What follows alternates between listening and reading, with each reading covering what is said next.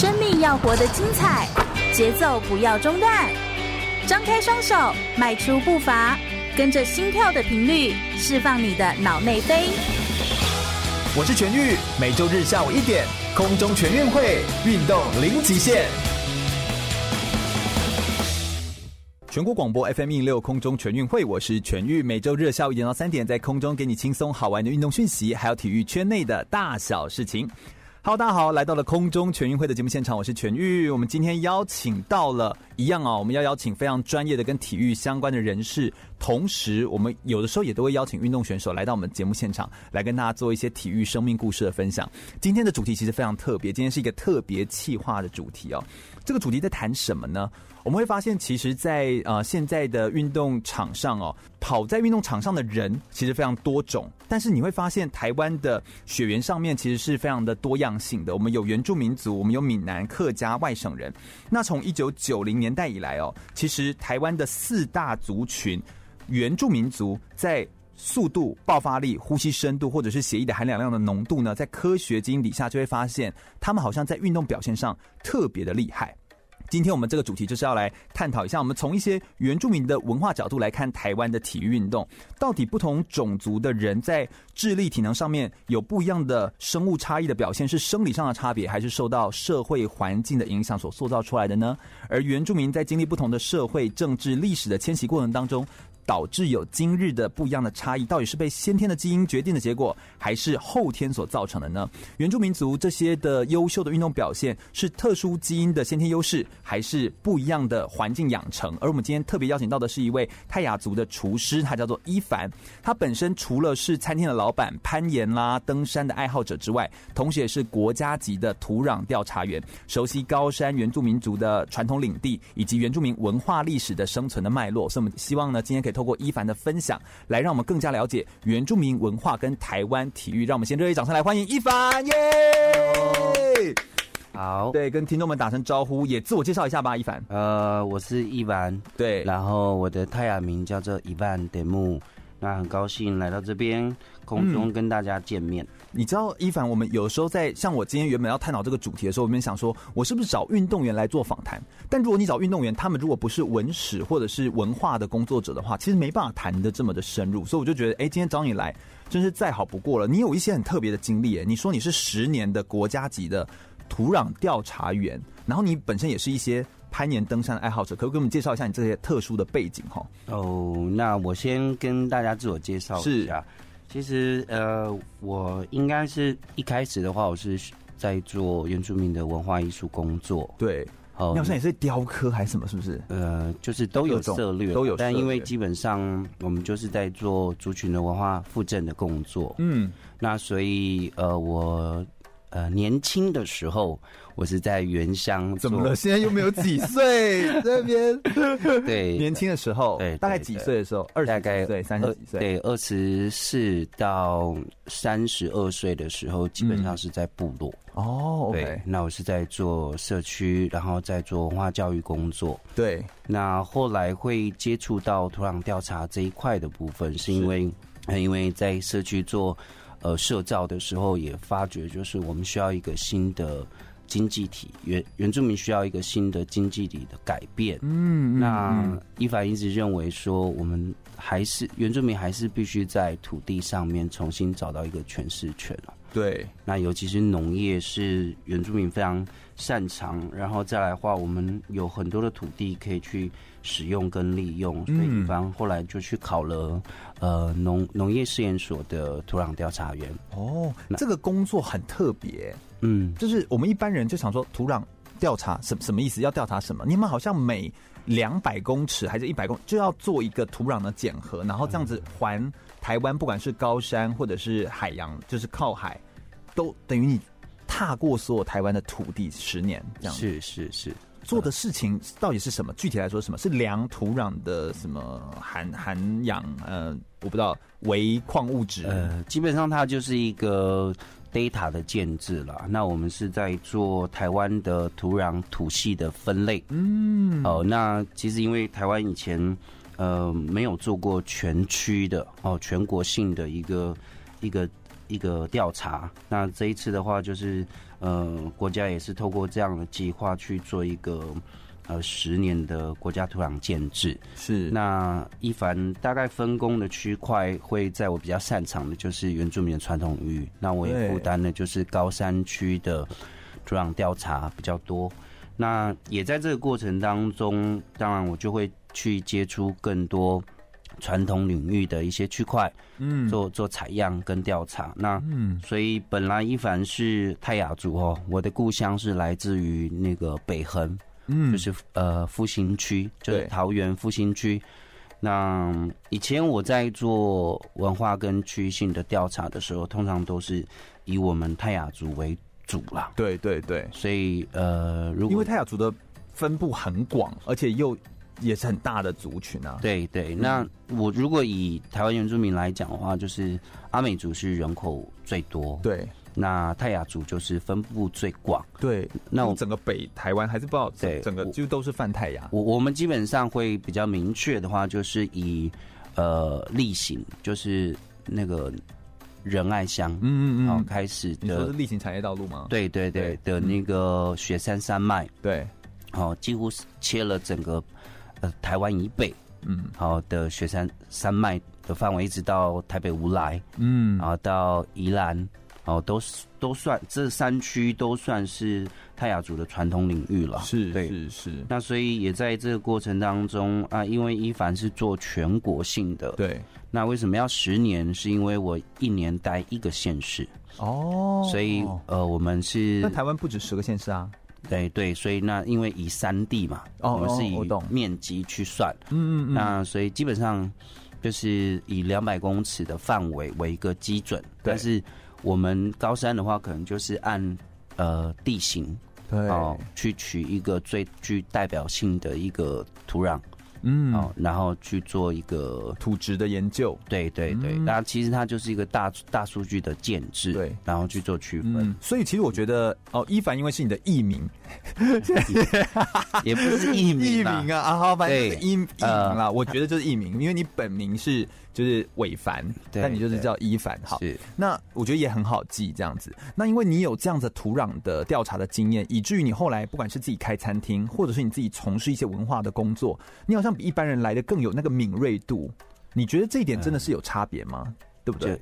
这个应该是说，呃，当初在规划上，因为我我还是比较倾向我自己会把自己定位为嗯对文化工作者，是，我觉得你是啊，呃，啊、对，但是因为我们的工作面向比较多元，是，但是对我来讲，它都是建制一个新的文化。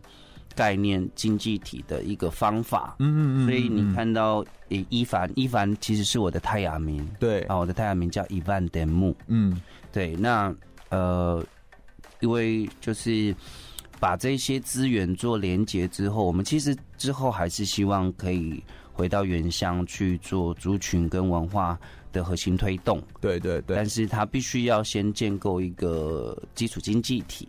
所以我在农业的部分花了比较多的时间。嗯，其实这也是很重要的，因为我觉得，呃，这是原住民的特色嘛。然后同时，你怎么样可以把这些特色做了一些更深化的保留？那也因为你你有这个专业，所以你才会开餐厅。呃，基本上餐饮不是我的本身的专业，我只是。爱吃，嗯，爱吃，跟我一样啊，就跟我一样。呃，我感觉得出来你是爱吃，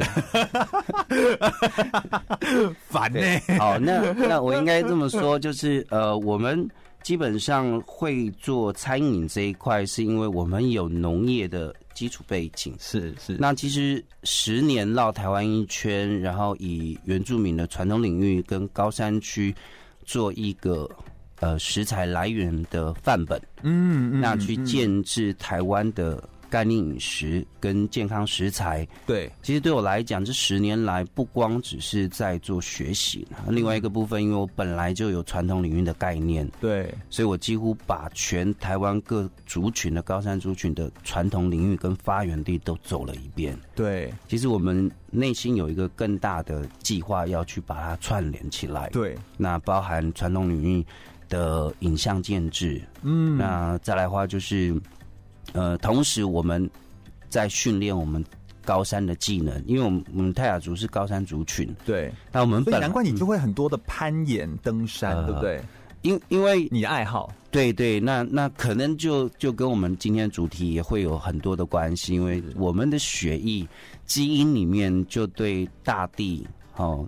然后在我们体能上有一个比较突出的表现。对，你们就是山上的孩子。对对。好了，我就平地了，我就平地的孩子。呃，不要不要，我们不要不要不要这样子好区隔。对。不过我觉得有一个很有趣的点，就是为什么今天特别找一凡来，而且是来到空中全运会，就我发现运动这件事情，它其实真的跟我们的血液里面所流淌的这个鲜血有所不一样。然后你的基因也好，或者说是。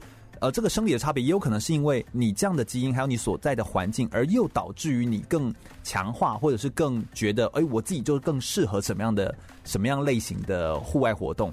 所以我觉得，好像原住民族的这件事情，它其实很值得被探讨，就是探讨它的体育活动。然后以及他们所生存的空间是这件事情，我觉得它其实很可以谈。我想我们今天就要花一点时间，然后来聊聊到底说是不同种族的人在体能上面有没有他的生物的不同的差异，到底是生理上面差别，还是受到环境所影响？而原住民族他在体育运动上面的表现，到底是有先天的一些好的特殊基因，还是说这些背后更有一些复杂的经济或者是呃成长的环境的因素的过程呢？我们稍微休息一下，听首歌曲，等下来聆听更多伊凡来告诉我们相关的讯息。我马上再回来。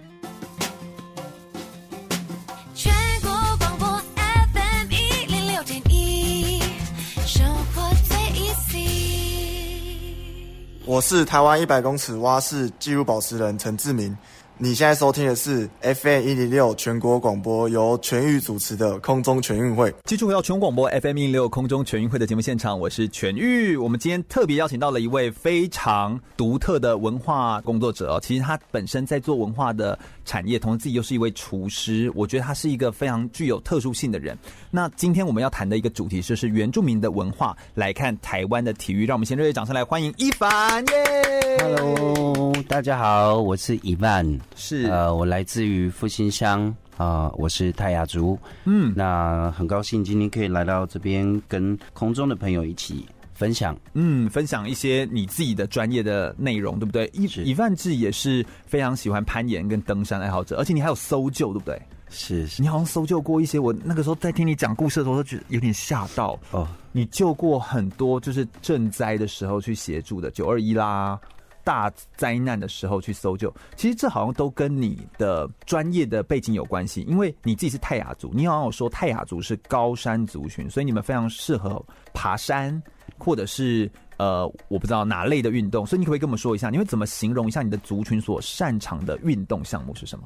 呃，泰雅族的话，其实因为我们属于高山族群嘛，对，那我们又分布是在雪山山脉，嗯，好，然后还有在呃北。北部比较北部的中央山山脉的部分，对，那其实大概我们呃生活的传统领域大概是在中高海拔，嗯，哦，那如果我们以海拔的面向去看的话，大概都是在丘陵跟次高山的阶段，是是，对，那所以泰雅族就会比较擅长在中级山的哦，OK，或者是比较爬践行，就高山的一些践行路线，嗯、还有一些海外远征的部分。嗯，那原住民基本上都会比较，尤其是台湾高山族群会在中级山，嗯，哦的部分。生存跟文化性的一些过程会比较多。那最主要是呃，几几乎都是属于现在爬山的过程都算是比较属于探勘路线。哦，OK，等于就是开拓。那我们可以说，那就是开疆辟土、筚路蓝缕，就是这些词汇，就是那个时候你要砍荆棘呀，才能够辟出一条路的那种爬山，不是我们那种去什么大坑走步道那种爬山，这是一个截然不同的。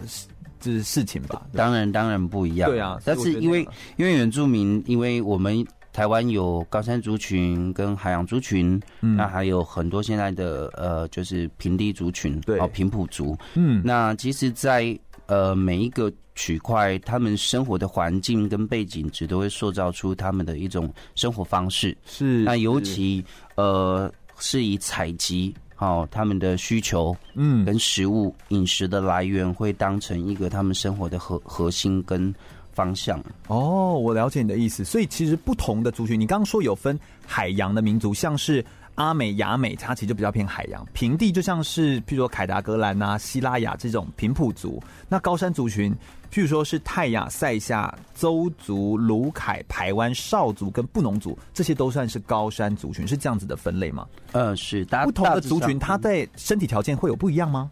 呃，当然会有不一样啊。那、嗯、其实 因为每个族群哦，在台湾，因为我们现在已经很确定，我们台湾就是一个南岛的发源。是。那这些族群都是呃经历几千年来的一个。呃，演化是哦，跟生存，嗯，那当然，在这过程当中，我们基本上看到原住民的一些几个会影响到我们的体质跟条件的因素，对，大致上分了几个项目了。好，一共，我们让大家更清楚了解。好，第一个就是我们的生活环境的部分，对。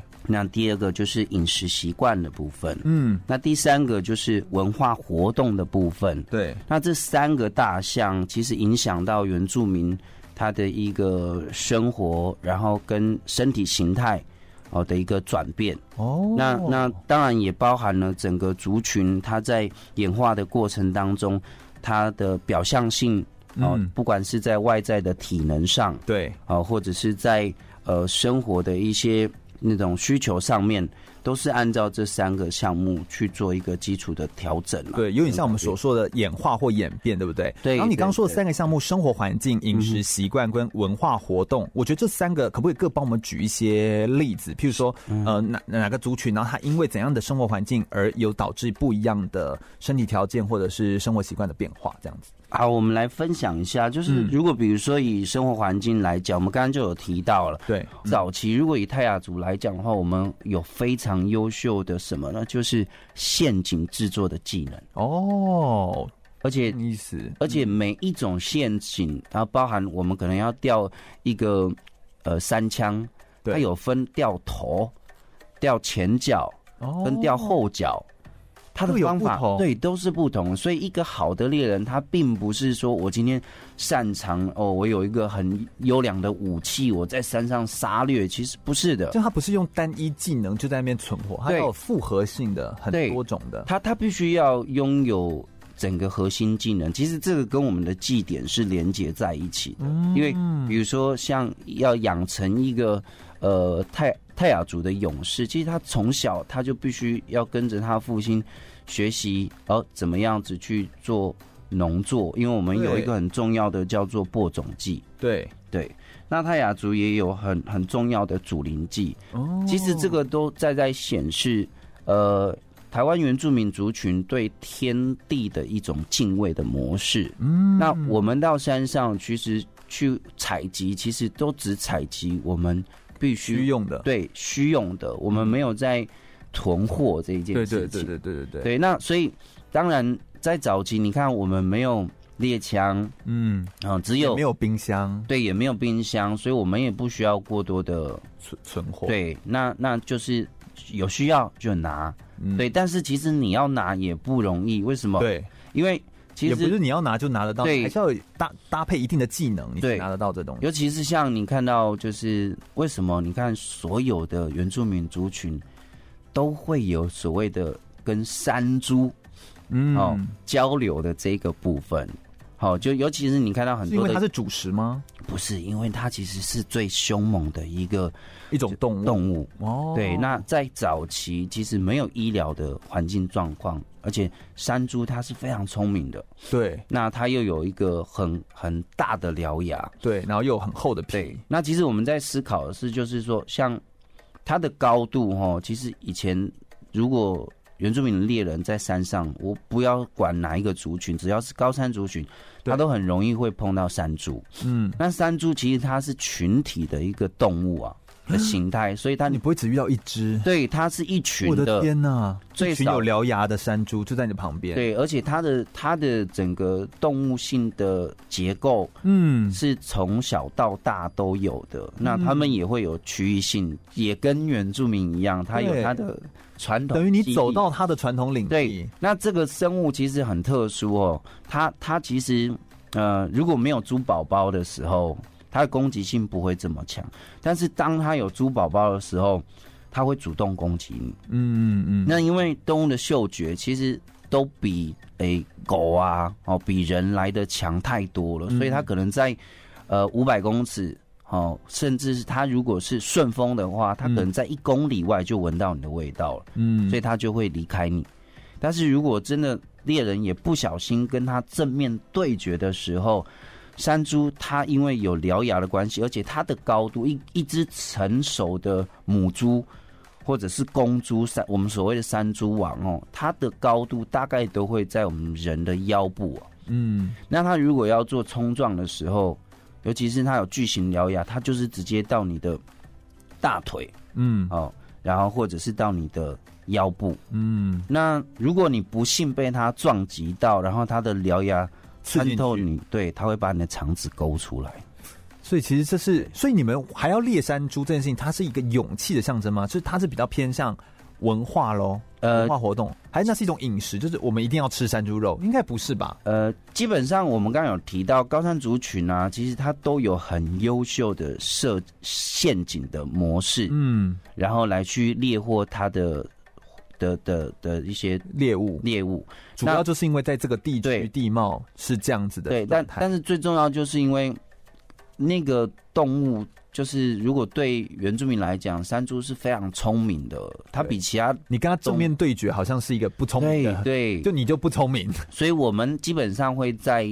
那个陷阱的释放上会有这么丰富的演化，其实嗯也都是要避免可以跟动物正面的对决。对，那其实这个就是一个呃狩猎的技能的演化的过程。对，那在跟动物搏斗的过程当中，通常第一个当然一定是不得已。嗯，因为我们也猎人聪明的猎人，其实他是有很聪明的智慧的，甚至我们称。真正一个有智慧的猎人，其实他是有灵力，嗯，对。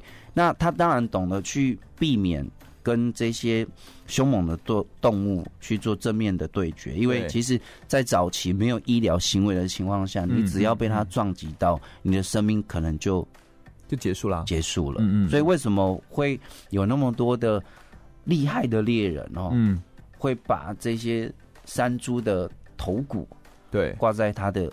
家门口，嗯，那甚至我有到周族的部落过哈，那他们那个有点像夸公式，对，他你一进去，他也是用一个竹子做的一个一个木屋，对，而且进去你看到里面都是头，四五百具的头骨在里面，嗯，他其实就是要证明，对，可以是一个厉害猎人。那你会相信，就是这这这个这个猎人他。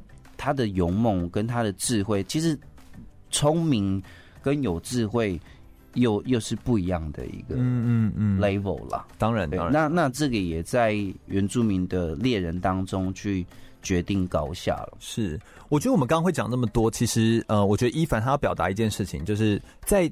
生活习惯，呃，生活习惯的环境啦，或者是饮食习惯，或者是文化活动上面，这其实是影响原住民族运动基因的很重要的关键因素。因为你越是懂得去，譬如说你在这样的场地要来做存活，或你在这样的生活环境底下要生存，它势必你必须要拥有某一些的很强大的技能。譬如说，你为了要在这个交通不发达，然后你又在这个呃这样的环境底下，你要懂得设陷阱，你要懂得移动，这其实都需要体力。可以想象说，当时好的猎人。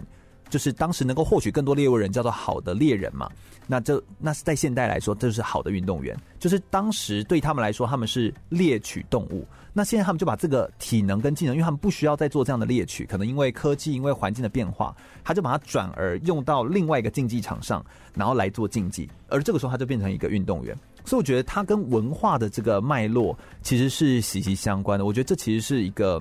很重要的衔接点啦，就是在就是为什么原住民的文化迁徙分布、生活形态跟体育有关？我觉得这其实是一个非常非常重要的关键。而其实运动员参与运动的过程，其实就是人们透过运动社会化媒介来进行运动社会化的过程。这其实是一个连带相通的一件事情。我想我们再稍微休息一下，等下来聊聊为什么原住民族可以在体育场上表现杰出，而原住民同胞他们在运动的能力上面更加优越的原因还有哪些呢？马上再回来哦。True.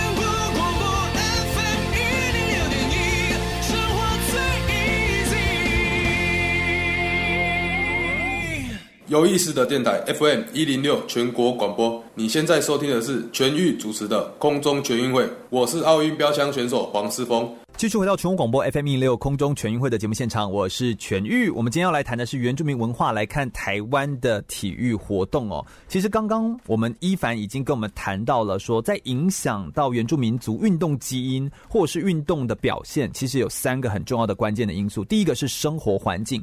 包含水文啦、地形地貌啊，这都会影响到他的生活的这个环境整体的影响。第二个是饮食的习惯，影响到他的一些营养啦，或者是一些微量元素的补充。第三个是文化的活动，而这些活动就会影响到他们对于某一些的呃族群的概念，然后同时也会影响到他自己个人看待运动这件事情。有时候是一个意识上面的那。在这三点上面来说，我们刚刚谈了泰雅族，就是高山族这样子。那可不可以帮我们来补充一下海洋民族或是海洋的族群，会不会也有不一样的这三点上面的很大差异？可不可以帮我举一些例子呢？一凡，呃，刚刚我们有稍微简单的分享了一下高山族群的一些生活形态。那现在的话，我们针对海洋族群的一个生活形态的部分做一个简单的介绍。那我们刚刚高山族群叫做传统领域，对。那海洋族群的话，它就叫做传统海域。哦，对，对，海洋族群就像是阿美、雅美，对对，这些族群他们都算海洋。对对对，是人口最多的族群，阿美族。阿美族是人口最多，然后雅美是不是就是达悟啊？对对对，哦，就是达悟族。基本上刚才也有提到，我们不管台湾所有的原住民的名称啊，像嗯嗯呃什么物啊，达悟啊，或者是。什么美啊，阿美啊，哦，哎、欸，我们这些蛮好的嘛，对，啊，这些就还有包含我们打雁呐、补补嫩呐，嗯，做啊。这些名字，对，他其实翻译的意思都是那个族群称为真正的人哦，或者是人的意思，像大家最熟悉、耳熟能详的就是什么。赛德克巴莱哦，这是什么人？对啊，其实赛德克就是那个族群的名字。嗯，巴莱是瓦赖的意思，就是真正的人的意思。嗯嗯。那呃，我们在以海洋族群来说的话，其实就是他们生活的环境呢、啊。刚刚我们有提、嗯、提到的，就是就在海嘛。对，在海上。那当然，他的饮食习惯。也都会在海上做采集。嗯，那海上采集的饮食习惯会有什么不一样的落差吗？呃，基本上因为就是以海洋的一些蛋白质来源为主了。嗯、那当然他们是以花东海岸为主。嗯，那其实这个族群就很特殊啦。它因为它的运动哦，还有文化活动。它基本上都会对，都会在以海上的一些祭典嗯为为核心呐、啊，所以所以像达悟族，它就会有什么，就会有一个呃飞鱼祭，嗯。哦，然后跟阿美族的捕鱼祭，对。对，那达悟族还有一个收获祭，嗯，这些。那其实都是因为海上的一个就是采集的需求，对，然后。导致的一些文化活动，对，那那当然，他们的身体的特征跟他们的一些技能的发展也就会不同。我们刚刚有提到高山族群，它是做陷阱的释放，但是在海里面不可能在海里捕陷阱吧？哎哎，当然也会有啊，像阿美族群，他们就很厉害，他们就会做很多很多渔网、藤编、竹编，还包含你刚刚所说的渔网。哦，那他们有分合理的采集。跟海洋里的采集，那这这个都是很特殊，就是所有呃，因为伊凡年纪也有一点了，但我小时候其实 有认识蛮多阿美族的朋友啦。对，我们原住民族的运动员当中，阿美族的其实也非常的多。对，那那其实他们因为都是生活在花东海岸，嗯嗯嗯，哦，那是因为现在比较新移民了哦，移民他们移居到。就比较北部城市，对，对对。那可是他们其实真正很擅长的就是游泳了，嗯，对。然后包含就是他们的体能的强度也会跟他们的饮食需求有关。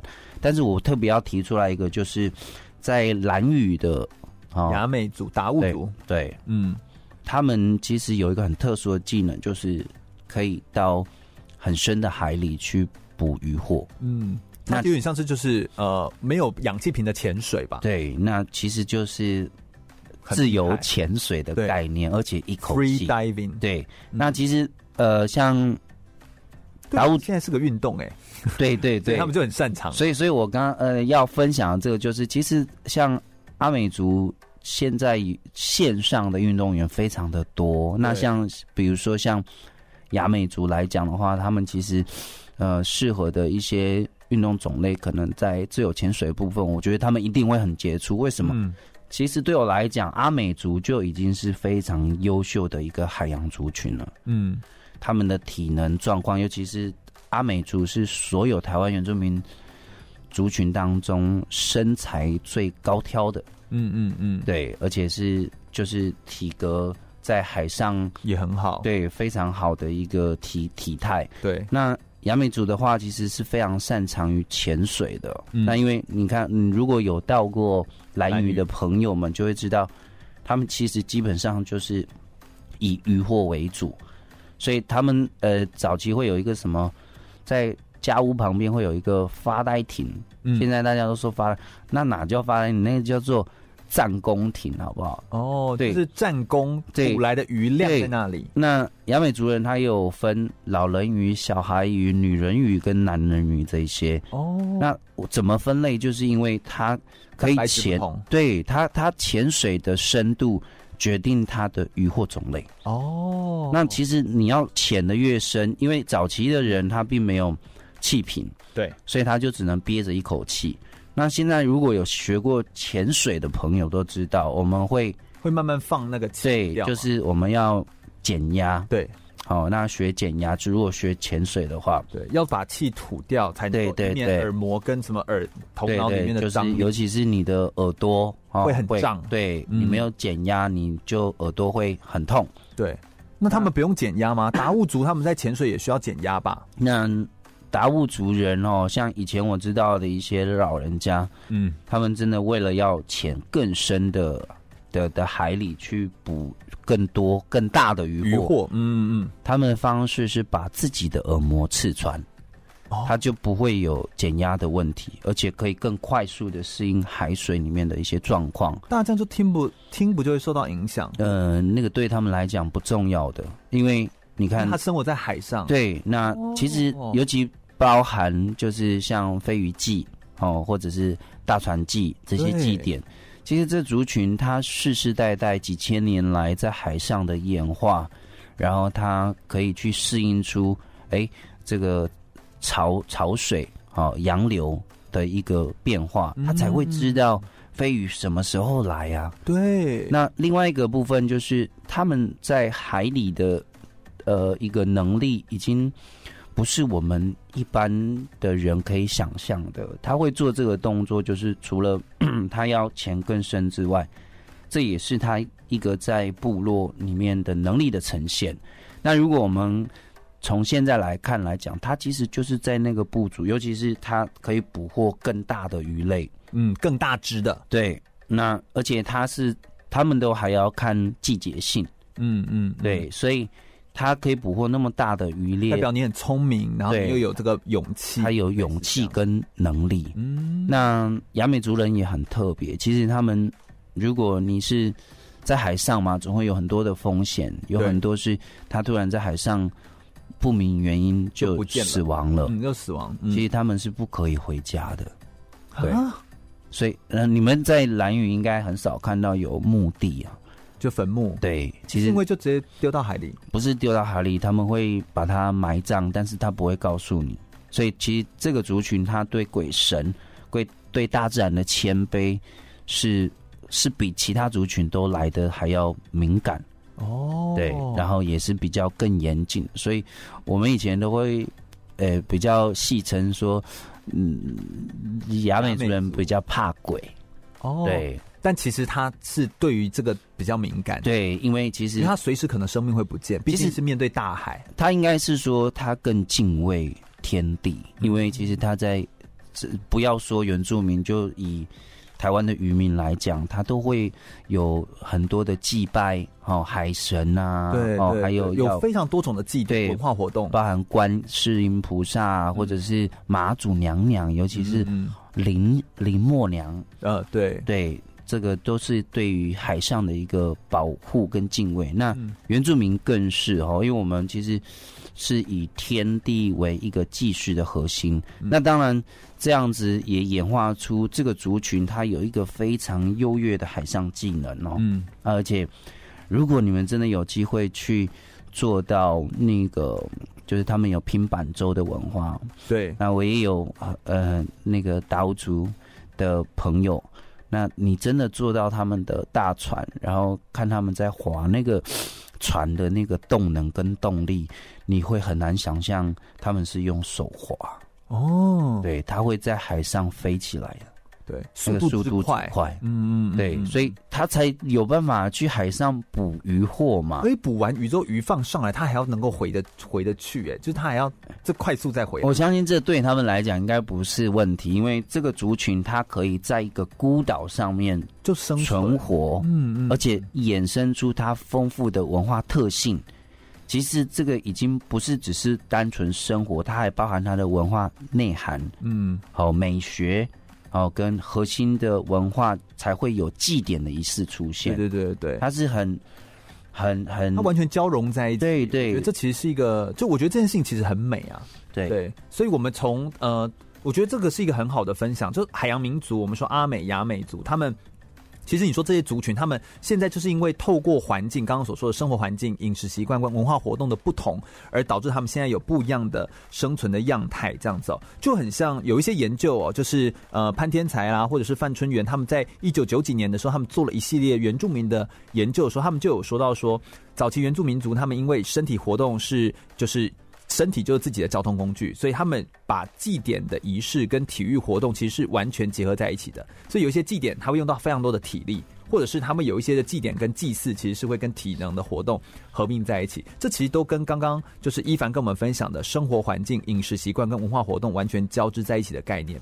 那同样，呃，也有一些研究是显示出，山地的青年有比较多的步行跟爬山跟负重的机会，所以在越野赛跑的能力会较平地的青年来得更好。这也有一些人是做了这样的研究，或者会说山地的男生他们在体重，或者是呃就是重力的举重，或者是五十公尺的急行的跳远或手球的直远跟引体向上，表现会优于平地的男孩，但是在身高跟耐力跑上面就没有显著上面的差差异。这些系列的研究跟关于原住民族还有族群文化上面相关的呃这种研究的探讨，其实也是。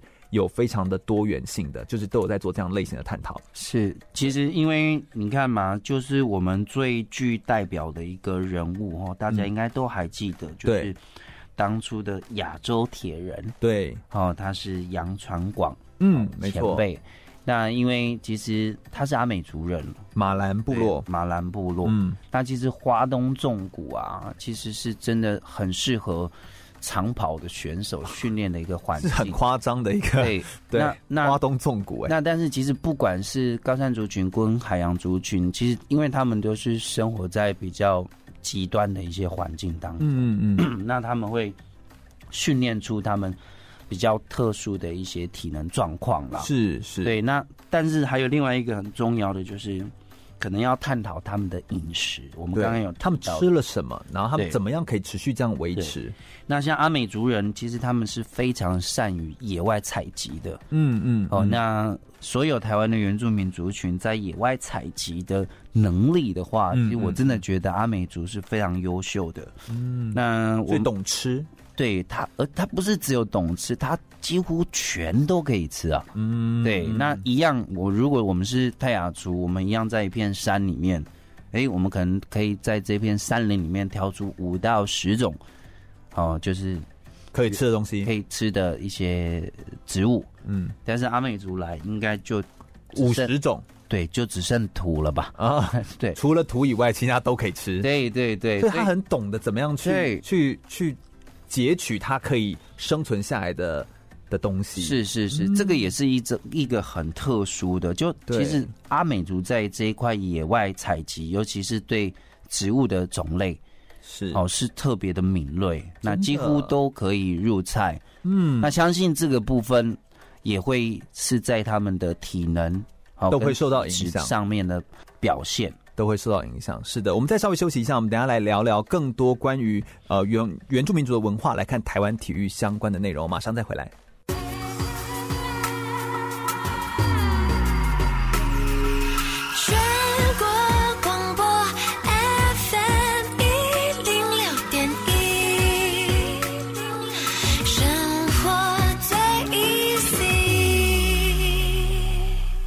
我是二零一八阿根廷青年奥运革新大使纪应成。您现在收听的是 FM 一零六全国广播，由全域主持的空中全运会。继续回到全国广播 FM 一零六空中全运会的节目现场，我是全域。第二个小时节目内容，我们同样是邀请到我们的一凡来跟我们分享原住民文化，来看台湾体育。欢迎一凡，耶、yeah!！大家好，是我是一凡哦。那呃，基本上因为我有做。餐饮原住民的创意餐饮，然后还有做台湾的土壤调查跟采集工作，嗯，所以等于啊，所以我们就这样子，然后所以就邀请。好，所以我们就邀请一凡来到我们节目现场来跟大家分享很多在原住民族的文化的面向上面，怎么样来了解原住民族运动员？为什么会特别有这个主题的企划呢？是这样子哦，因为我们知道一九六零年的罗马奥运的十项全能的银牌的选手，就是阿美族马兰部落的亚洲铁人杨传广先生。那你会发现，一九六零年代开启台湾史上三级棒球时代的红叶少棒，是来自布农族的红叶部落。一九九二年巴塞隆那奥运会的银牌是阿美族的黄忠义先生。一九九二年巴塞隆那奥运会的银牌，阿美族的王光熙，还有呃一六年里约奥运会举重的铜牌选手是阿美跟布农族的这个郭婞淳，还有日本职业就是职棒的巨人队的选手，之前待过的是杨代刚，他也是阿美族人。你会发现很多原住民的选手，其实他们都是在运动表现上特别亮眼，但是你会发现我们在族群上面哦。我们其实台湾有四大族群，就是原住民、闽南人、客家人跟外省人。但你会发现在原住民族当中，确实在体育上面的速度爆发、呼吸深度、血液含氧浓度，好像在科学研究上面是比较突出的。所以，我们特别在这一次做了一个小小的专题，希望可以透过不同的文化角度来了解一下，到底原住民族是不是真的如此的特别？好像跟他们的生活形态、食衣住行、娱乐。还有饮食上面，我觉得各有不同。那我们先要来谈谈，就是生活形态的时候，我觉得就可以邀请到一凡。毕竟你是十年的国家的土壤调查员，然后而且同时你又自己有开餐厅做厨师，可不可以跟我们谈谈，就是什么原因导致原住民在饮食上面影响了他的这个运动表现呢？可不可以跟我们分享一下？好，呃，基本上的话，应该是说每一个族群他生活的环境呢、啊，嗯，都是他最主要的一个。影响他体质的发展。是，当然在饮食习惯上，我我认为它是后天的形成啊。对，那一凡的话，因为我做的是土壤的调查，嗯，那在前年我完成了全台湾的土壤调查一圈之后，对，那我们同时从文化层面跟文化饮食层面去思考这一点的时候，我们看到其实，嗯、呃，比如说。嗯，呃，像我们在做花东区的土壤调查的时候，发现，对，呃，在土壤的呃金属含量，哦，矿物质就是我们所说的矿物质含量，就是铜、锰、铁、锌、镁啊这些矿物质比例，还有一些微量元素啊、嗯、跟肥力的一些部分，我们发觉，其实，在花东区，尤其是海岸山脉，对，哦，它的一些基础值都比其他区块的。矿物质含量超标非常多，超标非常多。对对，哦、那当然，尤其是有一个呃镁，嗯，哦，那我们在做华东区的时候，其实会看到很多那里的一些作物，嗯，有镁中毒的现象。作物有镁中毒，你说作物中毒，对对，对，那这样会发生什么事？我们在吃那作物，我们呃就会摄取过多的镁。但每一种植物哦，我我们都很知道说华东区是一个。环境哦，跟很特殊，对，然后还有自然环境，然后又呃很干净的一个地方，嗯，所以我们都会觉得说，应该没有问题的作物，哎，我们都特别喜欢选择。对，对，对，但是其实我们还是要去注意的，就是它土壤里面的成分啊，嗯，它是它植物的养分来源的关键嘛。植物就是这样子吸取土壤的养分进来的，啊。对，那那那里的作物，尤其是像芭蕉叶啊，对哦这些。它其实，在海岸山脉都有一些镁中毒的现象，它就是会长不大。哦，然后镁中毒会导致植物长不大。对对，然后比如说芭蕉叶，它就长得很矮，嗯嗯，然后它叶子，然后跟主干会肥大的现象。哦，OK，那我们可能检测，假设一般的土壤它的标准值，它的镁含量是，比如说八十好了，嗯，那可能我们在海岸山脉测出来的标准值，可能就是变成是六百到八百。哦，快要到十倍，八到十倍。那，那当然，这个会因为它那个地方的母岩，就是它的颜值的状况有一些不同。嗯，哦、化育出来的土壤当然就会有这些矿物质嘛。对，那这样子其实它会影响到原住民族的身体条件，还有它的运动的主流性吗？会有所变化吗？嗯、当然会啊，比如说像之前就是。呃，我我我我们以前要确定一个族群，它它是不是呃这个族群的血缘的时候，以前我们只能看特征嘛，外表特征，对鼻子啊，坚不坚挺啊，对眼睛的轮廓的深度啊。后来到台湾的呃 DNA 技术比较好的时候，嗯，就是直接做 DNA 的的认证嘛。对，那当然台湾也做过原住民的血域图谱的 DNA 的去验证之后是。那真的有发觉说，阿美族好像跟其他的族群，它的血液的一个带氧量有一个显著的不同。是是是，对。那其实可能食用长期食用镁哦，镁含量高的，对对，会有这样子的一个过程。但是其实这可能都需要一个族群它很长时间的一个适应，嗯，哦，跟变化，就是体在我们讲的就叫做进化对过程，对对。他必须要去适应，嗯，那他可能会在他体能上的表现会有一些影响的。是有一些数据，其实是说原住民有一个叫做代三蛋白，它的含量会比米田保阴性的红血球还要多百分之二十五到百分之六十七的含氧量，所以它可以平衡呼吸当中的二氧化碳血中的酸碱度，来适应性比较高。也就是说，它可以导致它更容易去适应酸性的，或者是它呼出的二氧化碳的含量。所以它代表说它在。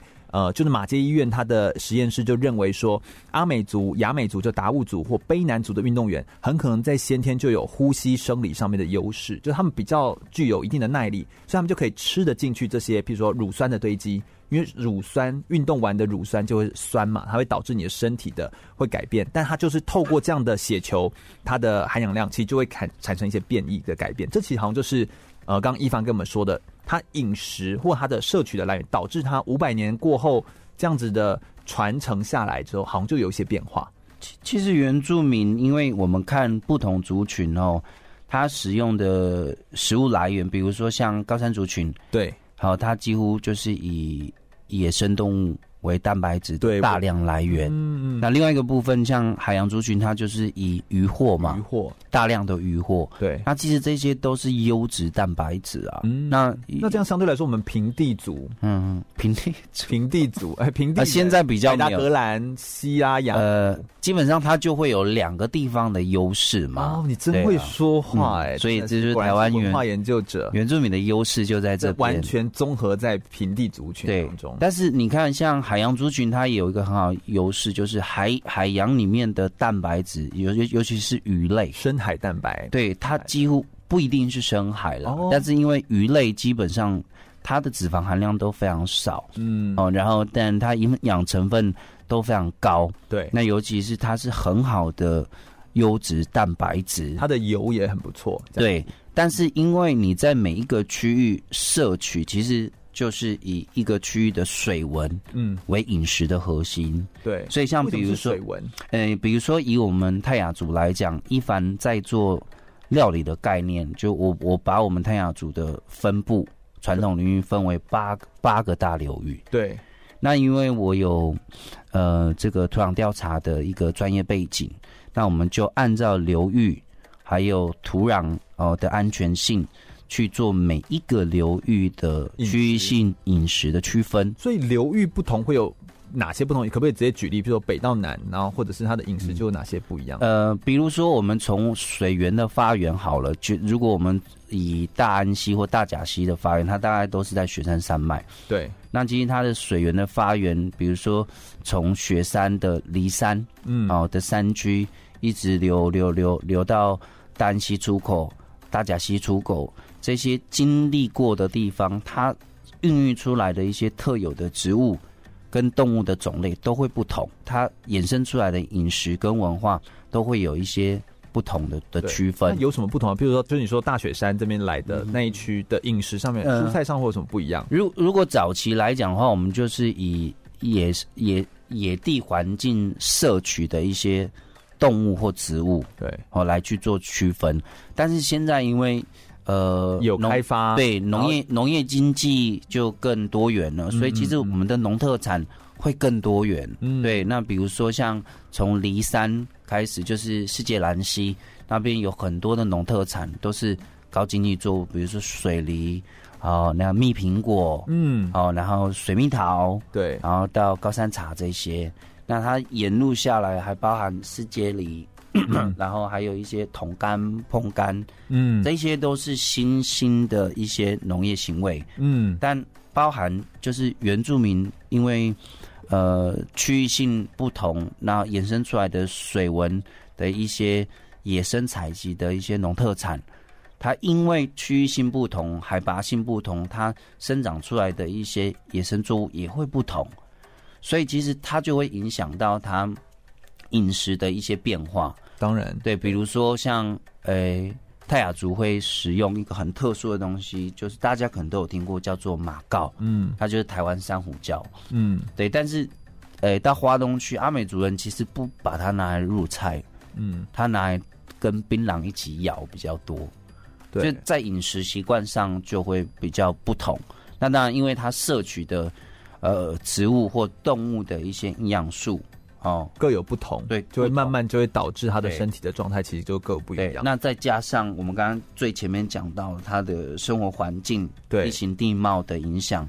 造成他的一些体能跟体质上的变化是，这当然，因为我们今天的访谈，我们比较不是走营养师路线，我们今天不是走营养师，然后再谈说你吃什么好，然后蔬菜比例、蛋的比例什么的。但我们今天透过这样的不同的角度来思考，说确实生活环境、饮食习惯跟文化活动，它会导致他在食衣住行娱乐上面，导致于他的运动表现，其实也会间接受到影响，还有他吃东西的习惯。所以我觉得，嗯、呃。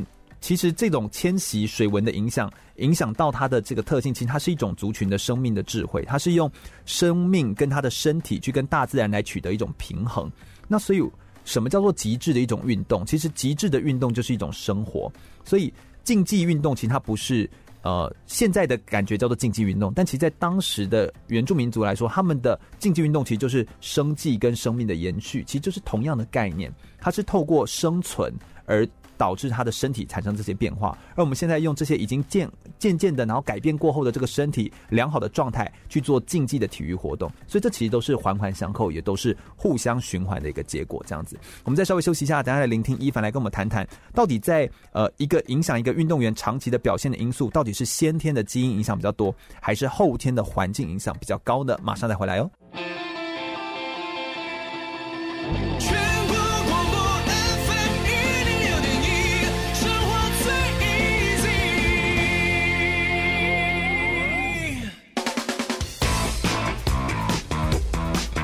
就爱疯运动，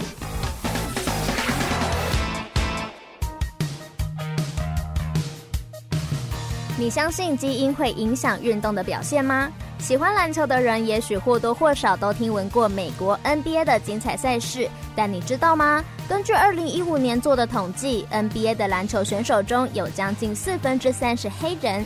除此之外，世界上有许多知名的运动员也都是黑人。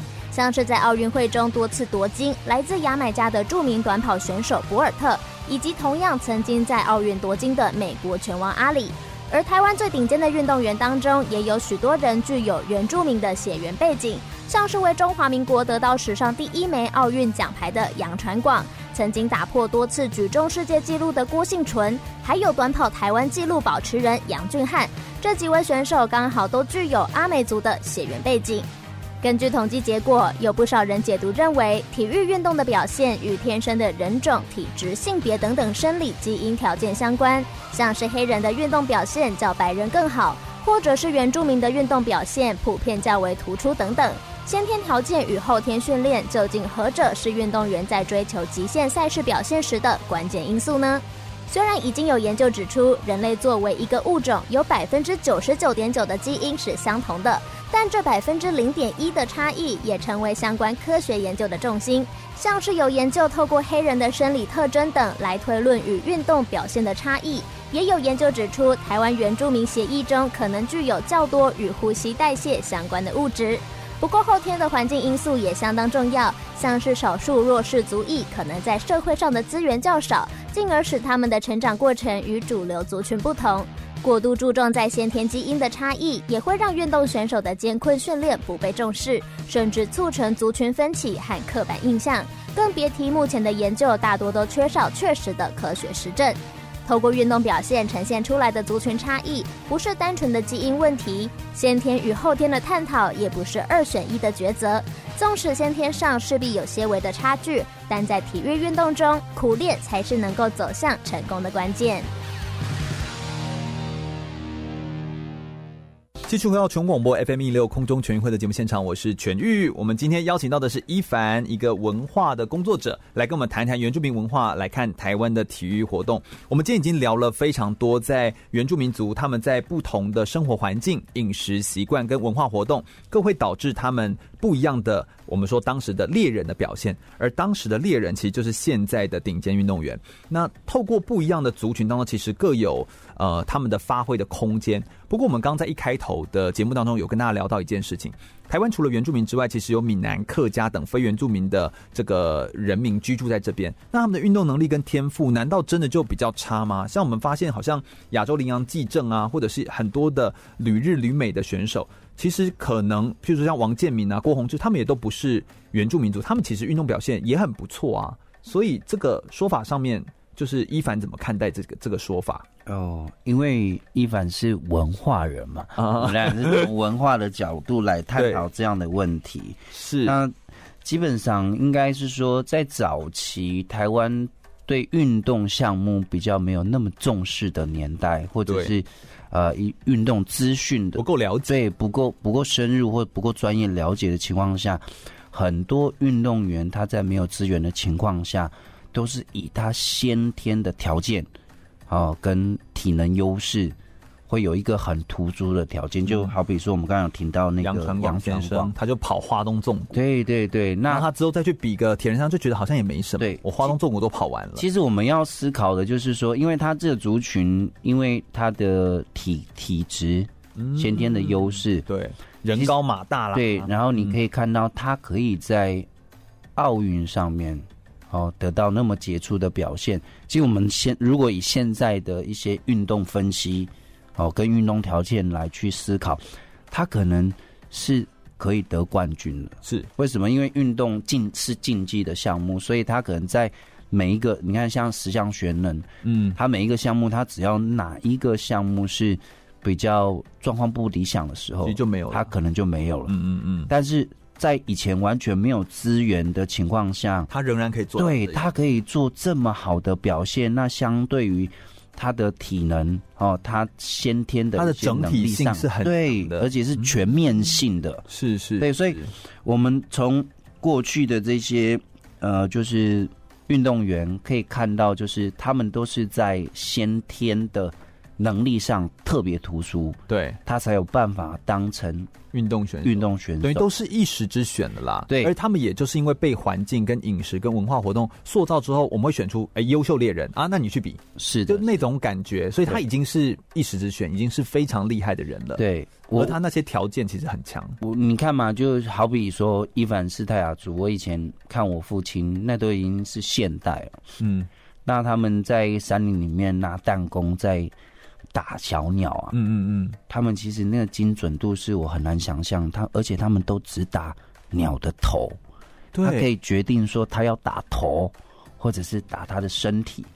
那其实对我们来讲，我们连打都打不对，可是他们真的是，而且他们从那个选择那个要石头嘛，对石头上，嗯，还有他们的。那个弹弓上，他们都是自己做的。对，然后你看他的那个准确度就很不可思议啊。其实他那个动态，我们现在思考起来，它是非常流畅的。对，就只是他没有当时去比个射箭，要不然他就是奥运选手，就类类似这种，就只是没有那个环境给他而已。对，所以所以基本上运动员，我们从现在的一些环境哦跟资源来看，其实只要你有一个很完善的运动规划跟训练，嗯，哦是长期的，我我们就以其实还是有办法有好表现。对，你看，其实一个专业的运动员，他其实生就是运动生命其实不长，大概就是。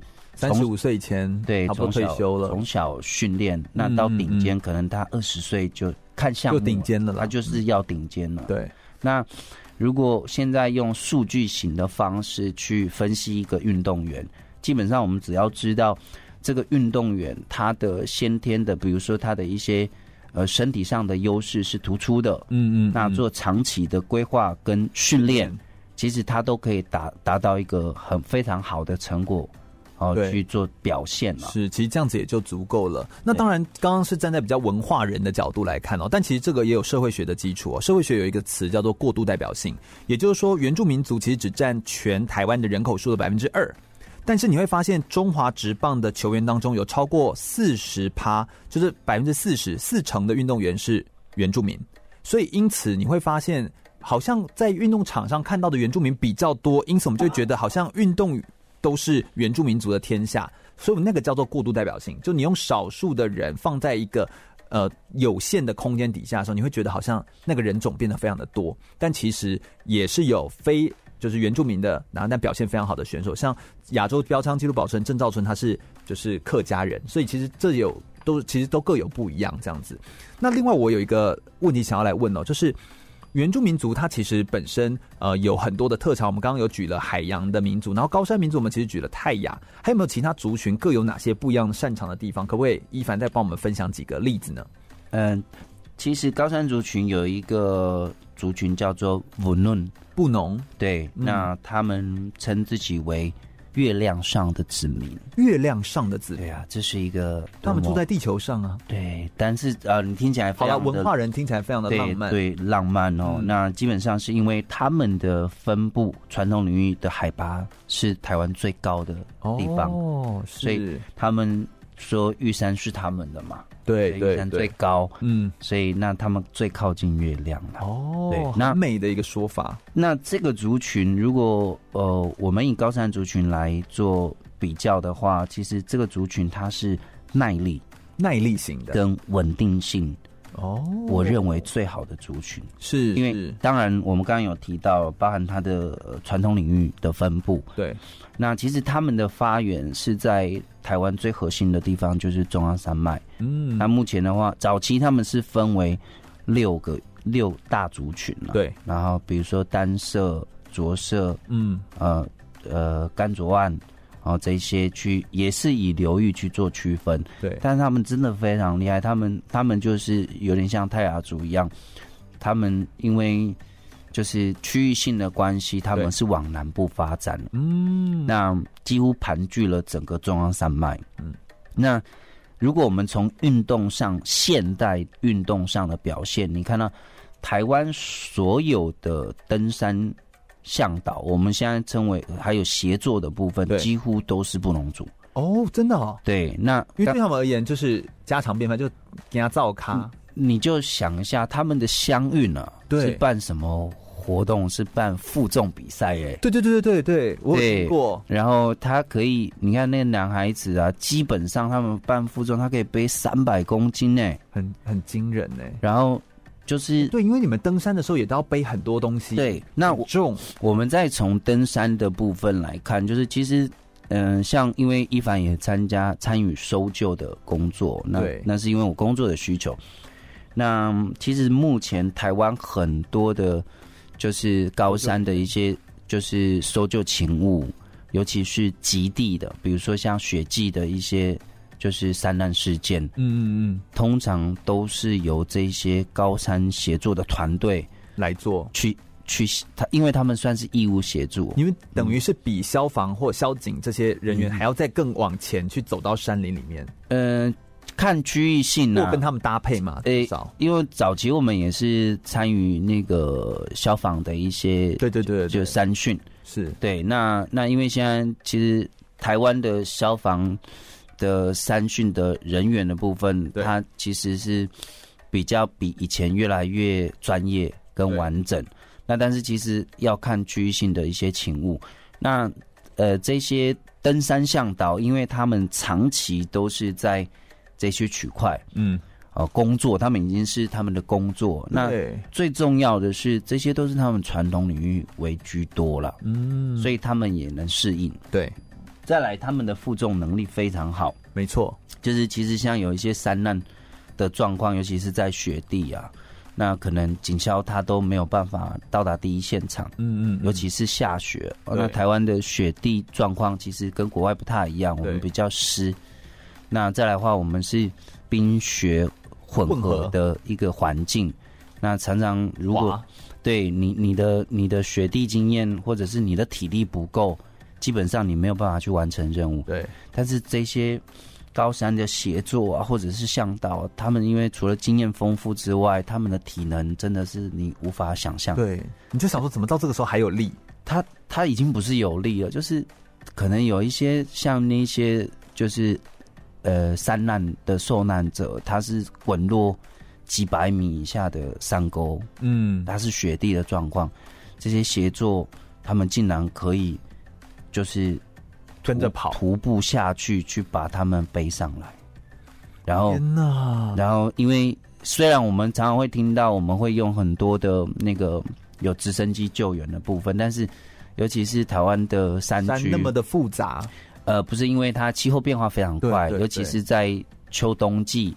哦，那个常常没有办法空空勤是没有办法出动的，他还是必须要地面来做协助。天哪！所以他们会就是亲自把它背负下来。是是是，对。所以其实这些你再再可以看到，就是布农族他有非常强大的体能。嗯嗯。那我们再举一个例子，好，就是因为其实我也有非常多的布农族朋友。对。那我们从他的。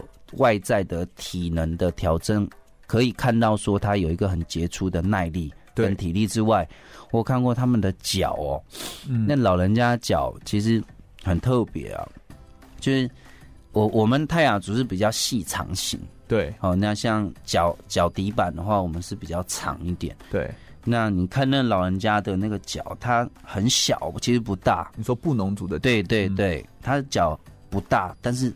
它是我的脚的宽的两倍大，就很稳，踩的很稳。对，就是它是宽哦，哦，所以它等于是它它，而且他们的那个脚掌不不长，嗯，那可以让他们更适合去附着在地面或负重，对不对？对，它的那个施力就比较。那负重的话，哦、要看他们的大小腿啦，嗯、因为他们很难买鞋子，哎，对。所以他们常常很多高山的协作哦，他们那个雨鞋啊，对啊，穿不下，对对对对，所以他们都要去定制哦，自己改装一下。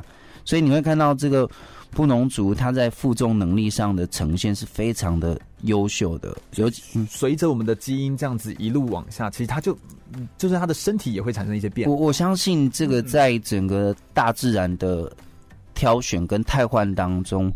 人种就在这个过程当中做了一个适应了，对，就应运而生这样子。对，这真的就是一些很真实的例子，而且确实也就是不同族群，然后在这些的呃，为什么他们会有一些能力见长，或者为什么他们可以在一些运动表现上面特别的杰出？我觉得这就是很独特而且很特别的地方。我想我们再稍微休息一下，等下我们有最后一段节目内容，我们还会再跟大家聊聊有一些呃关于文化上面来看待台湾体育运动相关的讯息哦。马上再回来。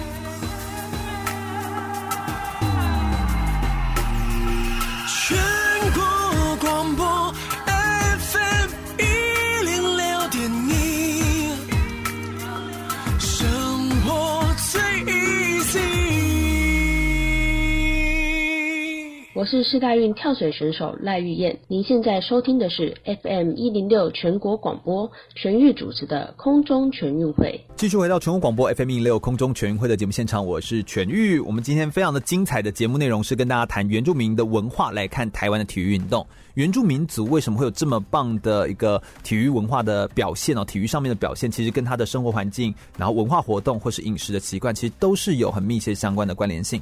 但是其实不止台湾的原住民族。哦。我们都知道，不同的国家其实也有不同呃的这个文化的，就获得他们在地的原住民族。那台湾是属于南岛语系的国家嘛？可不可以请一凡帮我们再从文化角度来看，看一个更大格局的不同南岛语系的，或者说是像美国的黑人啊、澳洲的毛利人啊、印第安人等等，他们是不是也都有各自族群的独特的特色，对不对？对啊，其实如果以南岛来看的话，或者是以全球化来看，对，就更高的角度来看，所，所有的世界上的少数族群，他们都在体、嗯、体力、体能上有一个很杰出的表现。是，像毛利人，嗯，哦，他们在橄榄球。对，然后还有在就是他们板球什么也都很厉害，还有在摔跤，哦对对对，美式美式竞技的摔跤上面都有很杰出的一些表现，可能也跟他们的体格对不对？他们的身体的那个状态，就跟我们说的他的生存、吃的饮食、文化这些都有关。对，那所以的话，其实如果我们以整个南岛来看的话，其实原住民拥有很特别的一些。环境跟体质先天上的优势了，是是，但是其实这个最重要的话，也是必须要有后天的一些训练。嗯，跟环境，然后还有自我一些能力的养成，对，就是后天的努力，其实还是非常重要的。其实有非常多的选手，呃，他们会说，不要说我是因为是运动，就原住民族，或者是因为我就是好像是呃有什么样的先天的条件，家族很棒啊，就是可以让我有机会打球。其实关键都还是苦练，关键都还是他有练习。那再加上现在的很多的科技的帮忙，所以你可能有教练团的支持，然后有营养师，有各些科。科学化训练的补助，它就可以帮助你持续的往这个运动的长期生涯往下走，这才是一个至关重要的关键点。这样子是，嗯，那我相信在先天跟后天的上面，应该也还是各有不一样的地方。就是你有没有自己对于呃，就是原住民的从这个文化角度来看原住民族台湾的运动的发展，你自己有没有什么样的建议或觉得需要再努力的方向？哈，对，我们刚刚都会。讲了很多族群它的一个条件跟环境。嗯嗯、那我们刚刚有提到，就比如说像阿美族有很多棒球选手，对。那还有就是我们整个原住民的运动的历史的过程当中，因为我们看到很多的先驱，对。那在早期就是因为资源不足的情况下，然后原住民特特定的一些族群，它发展出了一个很好的运动。呃，规模对。跟资源，嗯，所以其实那个族群，尤其是阿美族族群，其实他就会呃被他们的长辈就说：“哎、呃，你共同做运动啊，带领，尤其是棒球这个，对，对，就是他们有一批早期的运动员，然后所以他在那个区块的发展就会比较比较发达。嗯，其实像现在我们看到，像杨俊翰，就是。他也是阿美的，然后汪明辉三届奥运、三届亚运的。划船选手，他也都是阿美族，就是你会发现他们就是运动上面表现真的特别的突出。是，对，但就是我我认为在运动的部分，因为其实当然也牵扯到台湾的一个运动环境哦，跟资源的分配。嗯嗯。但最重要的是，我我认为就是除了现在有很多不同的一些专业的运动引导，对，哦，跟资源的一些益助之外，我觉得最重要的是。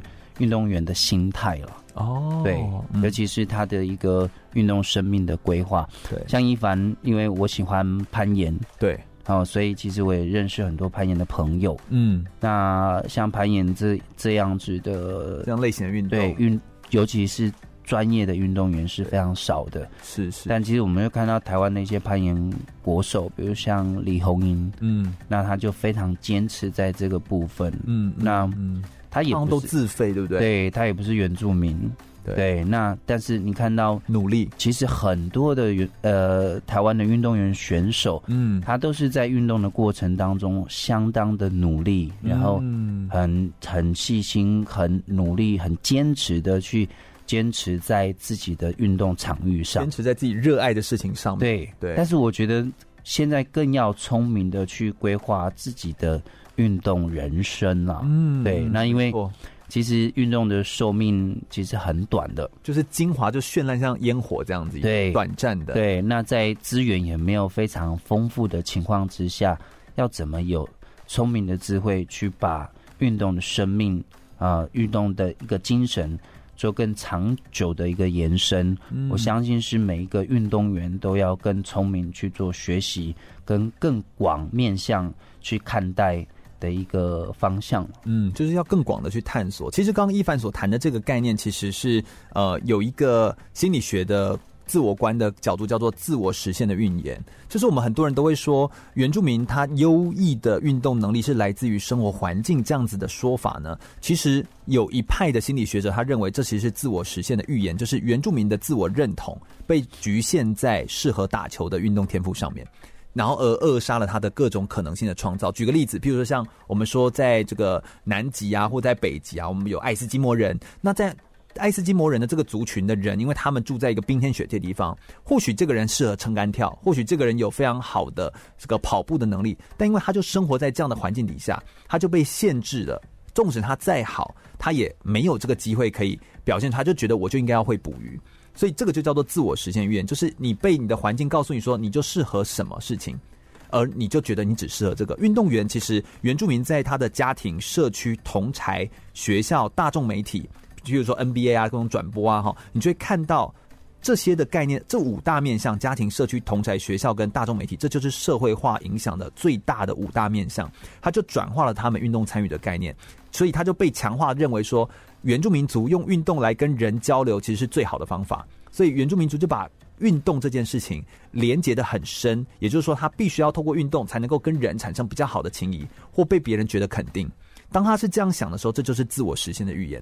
他就会预言自己只适合当运动员，但其实运动选手，呃，就是不一定只是他唯一的出路。他可以当政治人物，他可以去当就律师、画家、演说家，其实都是可以的。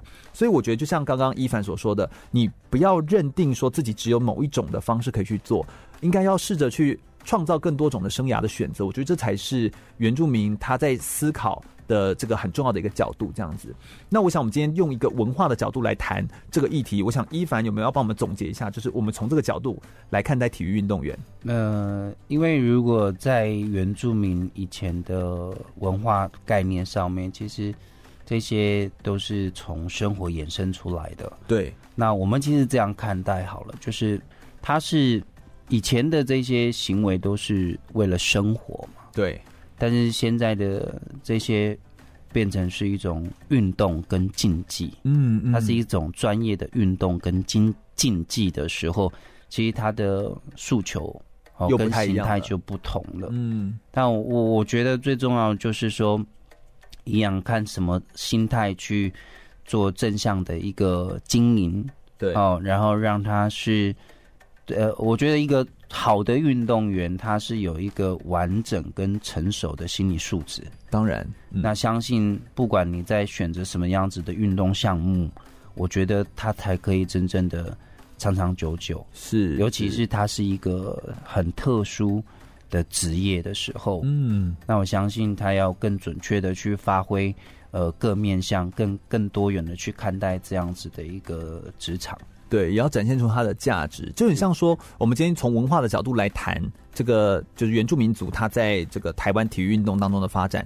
其实我们也谈的谈到现在，我觉得有一个很重要的核心点，就是它要随着时代的变化，它已经变成在竞技场上，它要演化，它要一直去做改变，而且就是原住民的运动选手，我们也更应该要思考，我们还有更多元的可能性。跟出路，我们就不会被限制在某一个既定的框架底下。这其实都是我们今天在谈论很重要的一个主轴的内容。我想今天非常感谢一凡来到我们节目现场来跟大家分享这么多精彩的，而且也是充分准备的一些很细腻的内容。那我想今天也几乎就把一凡榨干，好，他会的很多的专场的内容，其实都跟我们来分享。那从文化角度，我觉得是一个非常特别的切入的角度。那也希望大家会喜欢。空中全运会是一档专门在介绍体育运动选手的生命故事，或是邀请专业运动员来呃，或者专业的人士来分享运动相关主题的呃文教类的体育节目。我们透过空中广播的放送，让大家可以更加了解运动是什么，也进一步可以爱上这些运动选手。如果大家喜欢空中全运会的节目内容的话，欢迎持续锁定空中全运会。同时在网络上面可以搜寻空中全运会，注意“全”是一个草在安全的“全”哦。空中全运会，我们每周日的下午一点到三点在空中等你喽，拜拜，拜拜。